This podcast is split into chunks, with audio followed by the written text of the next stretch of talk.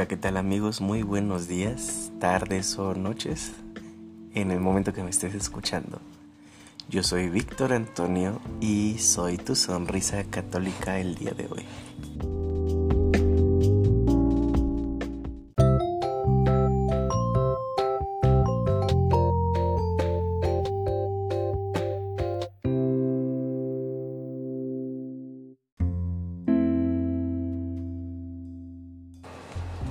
Espero que estés disfrutando con todo el inicio de esta cuaresma.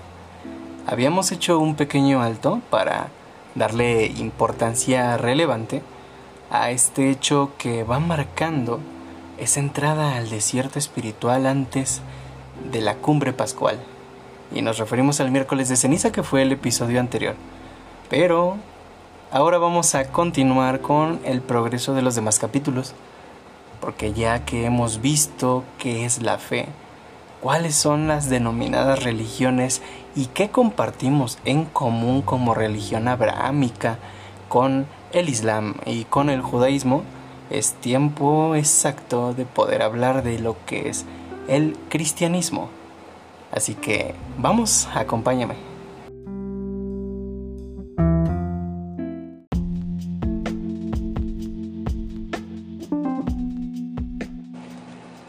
Se entiende por cristianismo la religión fundada por Jesús, llamado el Cristo o el Mesías, el ungido, el Hijo de Dios hecho hombre, de acuerdo con esta fe, con nuestra fe.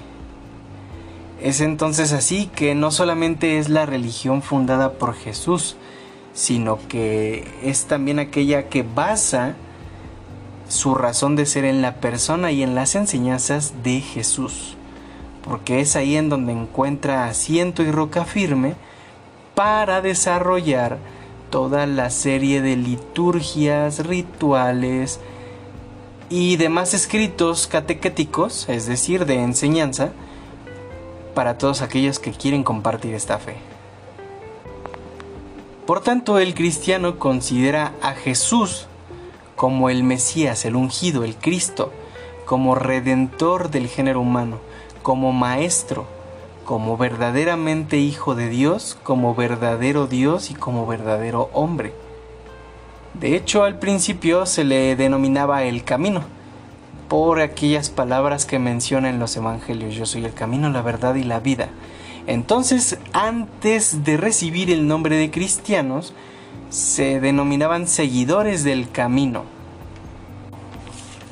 Con el nacimiento del cristianismo nace también una comunidad cristiana a la que se denomina iglesia. Iglesia viene del, del griego eclesia, que quiere decir congregación. A esta iglesia se incorporarán los hombres y mujeres a través de el bautismo, de acuerdo con la fórmula que Jesús dejó bautizando en el nombre del Padre y del Hijo y del Espíritu Santo, que es una acción de las tres personas de lo que en el cristianismo católico se denomina Trinidad o Santísima Trinidad. Pero espera, tú te estarás preguntando, oye, ¿por qué estás hablando del cristianismo católico? Pues porque, a pesar de que fue la iglesia que se fundó en el año 33 de nuestra era, a través de las palabras que Jesús le ha dicho a Pedro, tú eres Pedro, tú eres piedra y sobre esta piedra edificaré mi iglesia.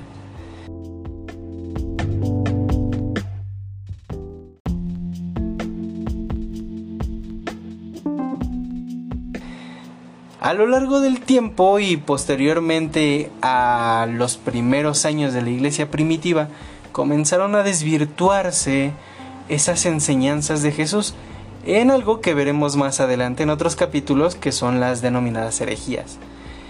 Las sectas surgen como una separación, una rama separada de la religión cristiana, en donde se cambian algunos dogmas y preceptos por otros a conveniencia para que puedan ser seguidos más fácilmente. De modo que pueden existir cristianos que se denominan protestantes, calvinistas, luteranos, anglicanos, además de el cristianismo de las iglesias sui iuris, es decir, de derecho propio, que están en comunión con la Iglesia de Roma. Regresando, la fe cristiana se sostiene en que Dios encarnó en una mujer llamada María, Virgen, Madre de nuestro Redentor, Jesús en la segunda persona de esta Trinidad, que Él creció que él padeció bajo el poder de Poncio Pilato, procurador de Judea en ese entonces, que él fue crucificado, que fue muerto, que fue sepultado y que resucitó al tercer día según las escrituras, y que después de la enseñanza a sus discípulos, a través de su paso por la tierra una vez que resucitó, realiza la entrega del Espíritu Santo para que él pueda ascender al cielo. Y que a los 50 días de su resurrección cierra con el broche de oro de Pentecostés para que la iglesia siga teniendo una llama viva de amor que nos recuerde que a través de esos dones que se nos han sido regalados podemos tener la comunicación con el Padre a través de Jesucristo, el único mediador entre Dios y el hombre.